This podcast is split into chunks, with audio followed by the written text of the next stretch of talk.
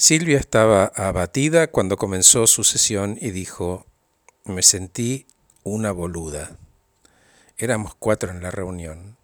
Laura, la enferma esa, me atacaba y yo en lugar de defenderme trataba de poner paños fríos, porque si respondía como hubiera querido, iba a ser peor para mí.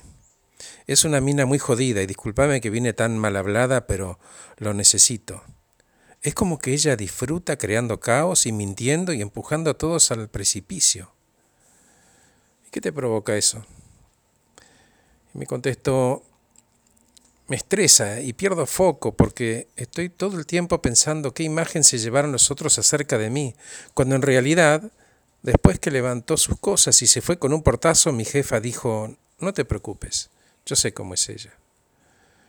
Entiendo, Silvia, el estrés es una amenaza formidable a tu éxito porque cuando se sale de control, tu performance sufre. Sí, lo noté. Tardo un montón en reponerme al punto tal que lo traigo a la sesión en lugar de trabajar en mí para adelante. Bueno, aprovechemos entonces y decime cómo responderías a ese estímulo negativo tu mejor versión. No sé, me da bronca que le esté dando tanta importancia y gastando tanta energía. Ok, te cambio la pregunta.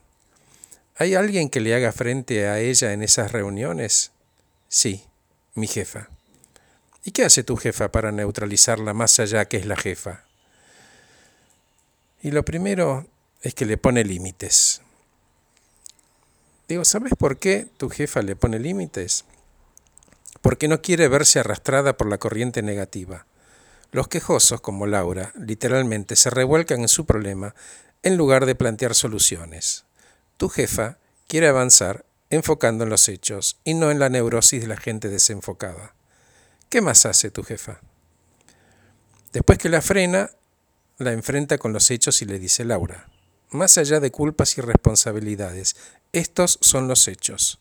Ahora decime, Laura, en este momento y en tu opinión, ¿cuál crees vos que sería la solución a este problema? Es decir, la enfoca. Claro. ¿Y Laura qué hace? O se calla la boca, o encara la conversación hacia un lado positivo, o se va. Es importante que recuerde, Silvia, que vos estás en control de muchas más cosas en ese momento de lo que crees. Laura te vuelve loca porque sabe mentir, desorienta y es irónica e hiriente y tiene la capacidad de lograr que personalices el momento. No tenés control sobre ella, pero sí tenés control ¿A quién vas a elegir ser vos frente a eso que no depende de vos? Probá no responder siguiendo su línea de retórica, responde aquello que vos querés que la gente se lleve de esa reunión, aun cuando no esté alineado con lo de ella.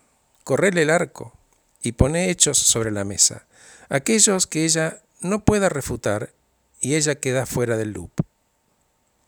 Desde la imagen, Laura está en el barro y pretende tirar de vos hacia abajo y embarrarte. No lo permitas.